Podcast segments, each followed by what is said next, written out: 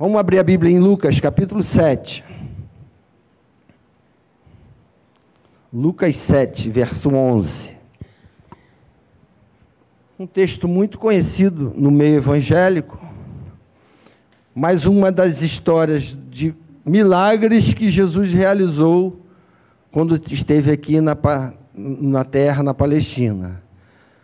A história da ressurreição do filho da viúva de Naim.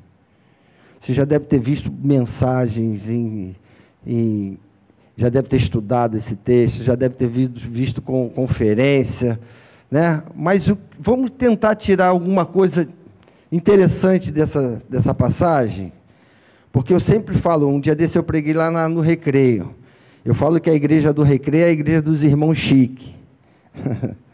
Quando me, me escalam para pregar lá no Recreio, eu falo que é a igreja dos irmãos chique. E eu preguei sobre a samaritana. Eu até dei uma introduçãozinha aqui do que eu preguei lá em Samaria. Mas como está sendo gravado, eu não, eu não quero repetir a mensagem de Samaria. Um dia eu vou pregar ela aqui para vocês na, íntegra. Mas eu senti a direção de Deus de nós falarmos sobre esse episódio que aconteceu em Naim.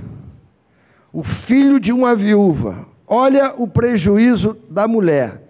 Você que está chorando às vezes aí de barriga cheia, a mulher tinha perdido o marido e agora coloca toda a sua esperança em quem? No filho, né? Ela tenta é, tapar aquela lacuna que o marido deixa, porque o marido era o que provedor da casa, o é, mantenedor da casa, saía todos os dias para prover o sustento diário. Ela perde o marido.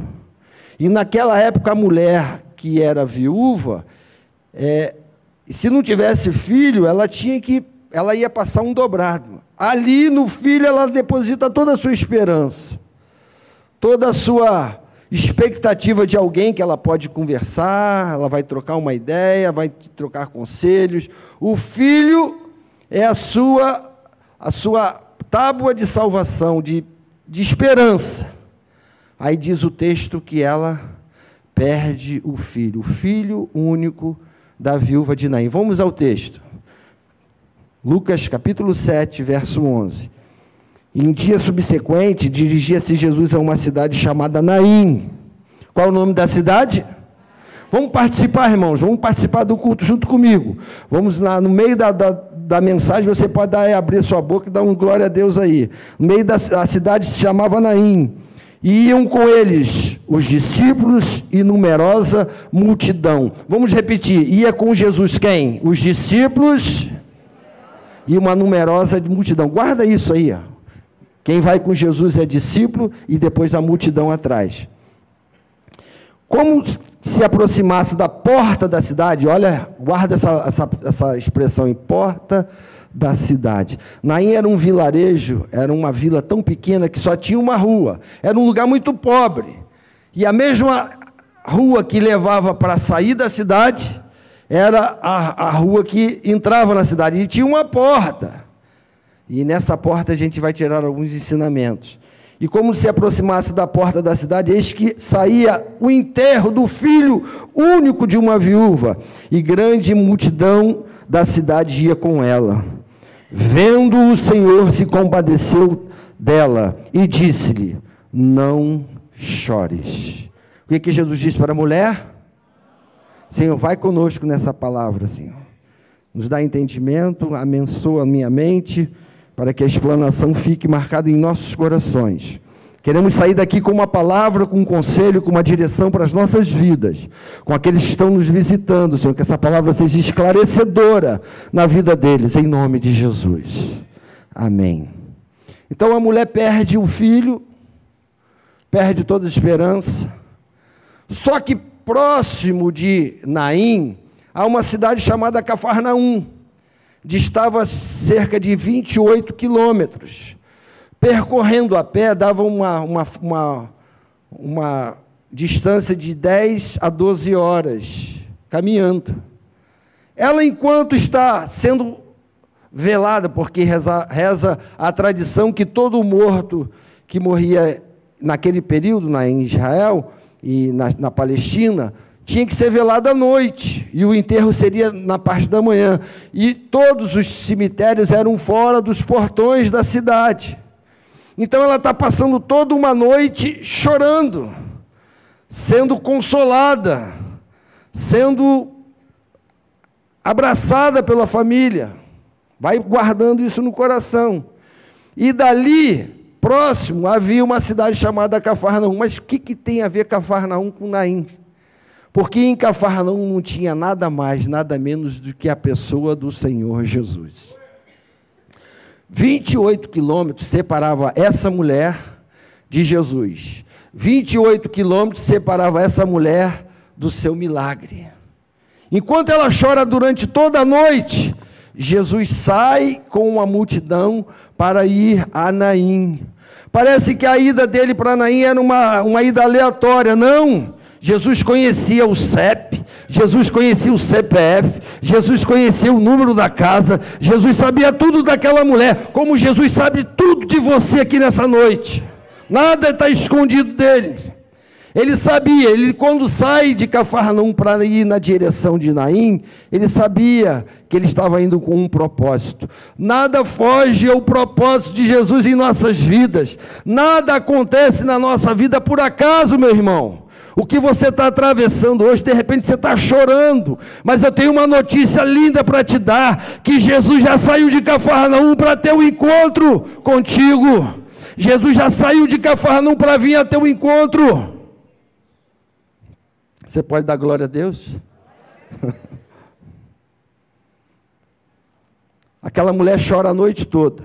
E eu lembro que existe um salmo que diz assim: que o choro pode durar uma noite, mas o que, que acontece? A alegria vem quando? Jesus está se aproximando, Jesus está vindo ao encontro daquela mulher. Ela não sabia, ela está chorando. E ela sai com aquele cortejo para a saída da cidade. E Jesus está vindo ao encontro dela. Deixa eu abrir um parênteses aqui para dizer para você que Jesus está de olho em você há muito tempo. Jesus está de olho na tua vida há muito tempo. Ele já saiu há muito tempo para o teu encontro. Jesus já saiu há muito tempo para te socorrer. Ele é o nosso socorro bem presente na hora da angústia. Quem já tem sentido o cuidado de Deus na sua vida aí? Abre a boca e dá glória a Deus. Jesus veio e ela sai ela está levando para o cemitério o seu único filho. E eu falei que havia uma única rua. E a mesma rua que levava ela para sair, levando o cortejo do seu filho, era a mesma rua que está trazendo Jesus para a entrada da cidade. Veja, o que para ela é o final da história, para Jesus que está chegando é o início é o início de um começo. De repente você está aqui nessa noite e você disse: Olha, já foi, já, já deu tudo, a minha vida já chegou lá no final, não tem mais jeito. O que resta é a morte. O que para você é morte, para Jesus que está vindo, para Jesus que está chegando, é o início de uma nova história na tua vida.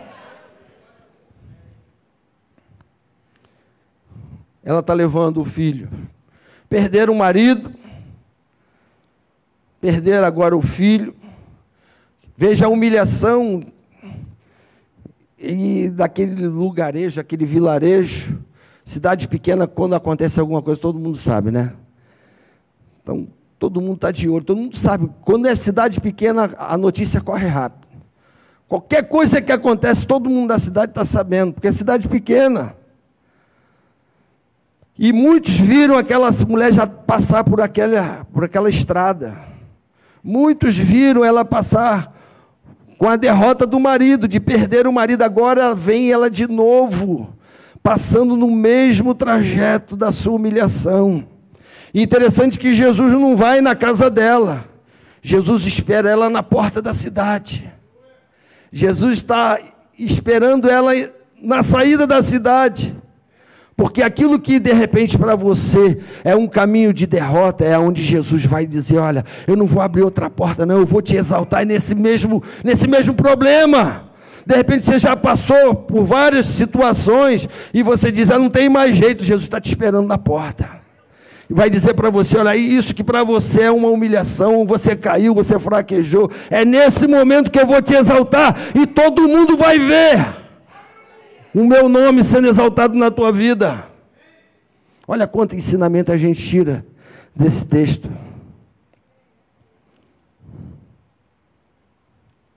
Diz o texto que Jesus ia com a multidão. Ia Jesus, os discípulos e a multidão. Olha outro ensinamento que a gente tira desse texto. Toda vez que você vê no texto bíblico Jesus e discípulo e multidão no mesmo local, você vai ver que a disposição do escritor bíblico, ele vai colocar sempre Jesus primeiro e depois os discípulos. Porque se tem alguém que sabe separar quem é discípulo e quem é multidão, é Jesus. Jesus sabe distinguir aqui quem é discípulo e quem é multidão. Por que, pregador? Porque multidão ele quer ver milagre. A multidão vai atrás de todo mundo. Discípulo não. O discípulo vai aonde o mestre vai.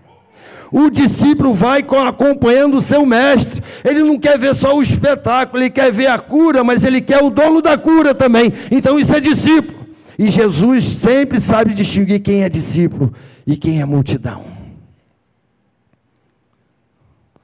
Pergunta para o teu amigo que está do teu lado: você é discípulo ou é multidão? Catuca ele aí. Você está na classe dos discípulos e os, a multidão vai atrás de eu estava pregando isso na praça e eu falei que tem gente que vai atrás dos outros. É o Maria vai com as outras. Daí tem um cara que saiu revoltado do ar livre. Aí alguém perguntou: é porque você está indo embora? Ele, ah, ele me chamou de Maria vai com as outras ali. A carapuça serviu certinho para ele, porque ele deve ser aquele que vai atrás de todo mundo.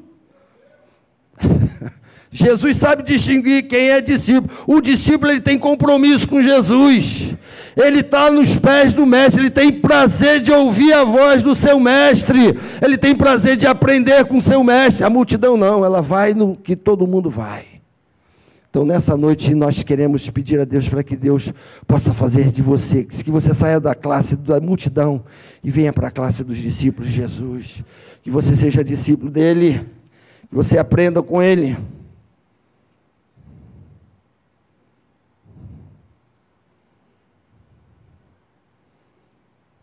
De repente aquela mulher está achando que é o final de tudo. O filho está morto. E havia uns juízes que ficavam no, na porta da cidade. E eles comprovavam a veracidade da, da morte. E quando eles carimbavam, está morto. Eles dali já podia pegar o, o documento e ir para o enterro.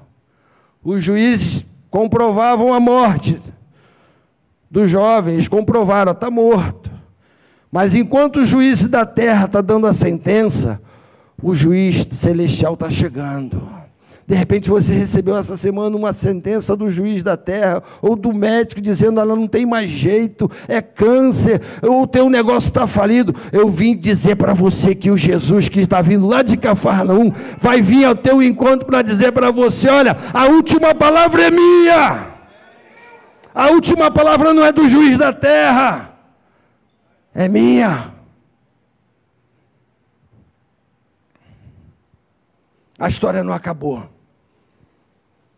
Não chegou o final. Não é o fim. O juiz da terra está conosco aqui nessa noite. Ele disse: onde estiverem dois ou três reunidos no meu nome, estarei eu no meio deles. A última palavra é dele. Teus negócios não estão fadados à falência. A tua finança não chegou ao fim, porque o último, Jesus, o último juiz está, o único juiz de cima está de olho em você. Aleluia. Não chores. A mulher está levando o filho. E havia naquela época uma, uma contratação de uma, de uma galera que era contratada para chorar nos velórios. Eram chamadas de carpideiras. Eram umas mulheres que eram contratadas, era coisa daquela época que era contratada para chorar. Então era gente que, quando morria alguém, opa, surgiu uma oportunidade de emprego, de repente estava desempregado, ela era contratada para chorar. Ela chorava com a desgraça do outro. O dinheiro do churrasco estava garantido, porque morreu e ela ia lá para chorar. E tem gente que está assim, que está chorando, está rindo da tua desgraça.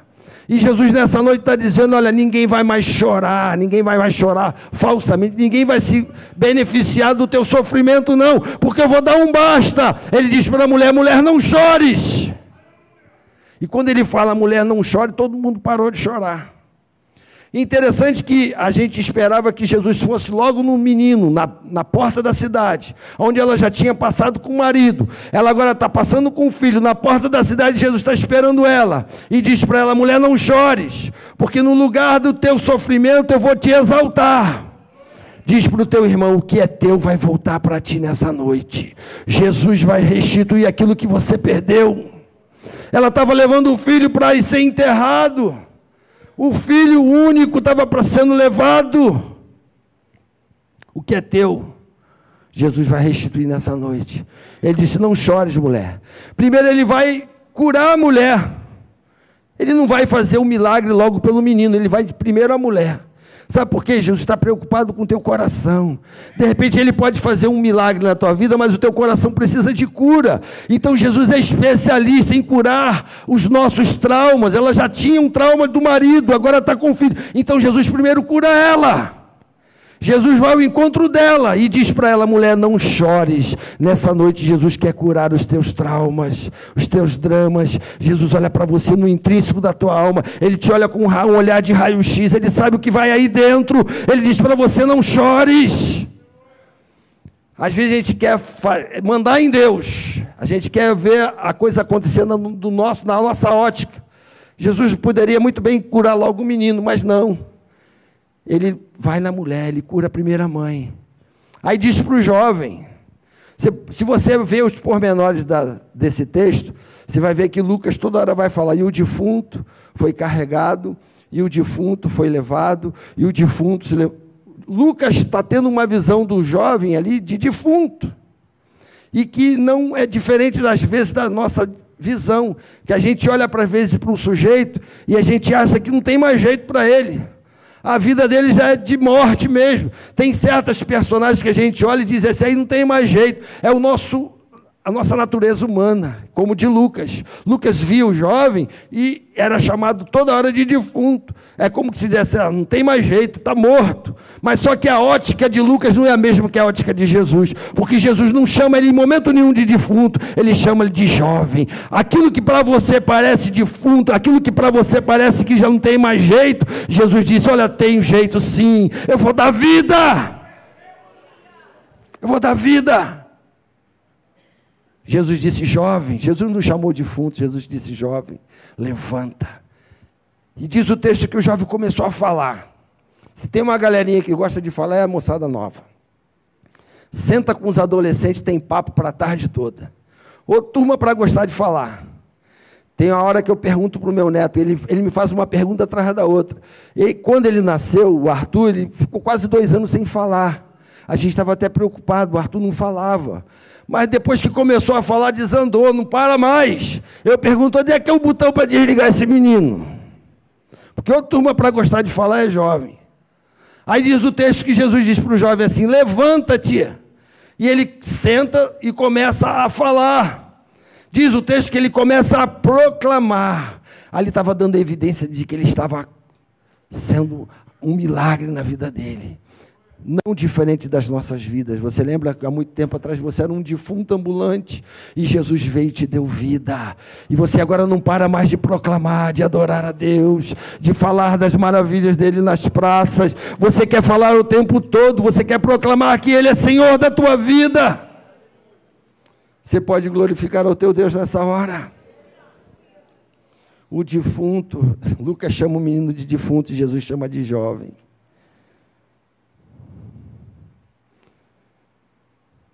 Jesus disse: Levanta. E o próprio Jesus tem prazer de restituir o jovem à sua mãe. Ela sai de casa chorando. Ela sai de casa com o coração quebrado, amargo, porque está indo embora o que ela tem de mais de precioso. E diz o texto que ela volta feliz, sorrindo, e o povo dando glória a Deus, vendo os milagres que Jesus havia realizado, dizendo: houve um milagre da parte de Deus. Jesus teve o prazer de entregar o jovem à sua mãe. De repente você entrou aqui nessa noite com um coração angustiado, triste, a lágrima que você derramou no seu cantinho, e eu quero profetizar sobre a tua vida que como você entrou aqui, você vai voltar saltitando de alegria, porque Jesus vai falar o seu coração e vai te dar um, uma direção. O cortejo parou. Eu vou finalizar a mensagem aqui. Jesus para o cortejo. E naquela época, para, para, para parar um cortejo, tinha que ser só alguém muito íntimo da família. Era proibido. Se você estava passando no vilarejo e tivesse alguém saindo com um cortejo, você tinha que acompanhar o cortejo até o cemitério, porque era um costume.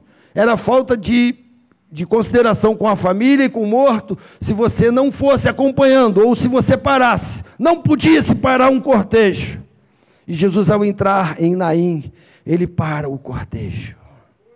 De repente você está caminhando para um, um, um caminho de morte. Você está indo numa trajetória de, de ladeira abaixo. E Jesus aparece para você nessa, nesse domingo à noite e diz para você: Meu filho, eu estou aqui. Ele aparece para você e diz: Eu estou aqui. Ele vai dar um basta nessa, nessa vida de ladeira abaixo que você está vivendo. Ele vai dar um basta nesse sofrimento da sua vida, mesmo crente. Jesus vai dizer nessa noite: Para eu paro. Vai dar um basta nisso. Eu fico imaginando que naquele, naquele cortejo, lá no cemitério, alguém trabalhou e abriu uma cova. Quem é que tem sonhos? Você tem sonhos na parte de Deus? Você tem promessas da parte de Deus para a sua vida? Você pode levantar sua mão e dizer: Eu tenho, ainda não se cumpriu, mas eu tenho. Eu tenho algumas promessas que Deus fez nesses anos todos, e eu estou esperando ainda acontecer.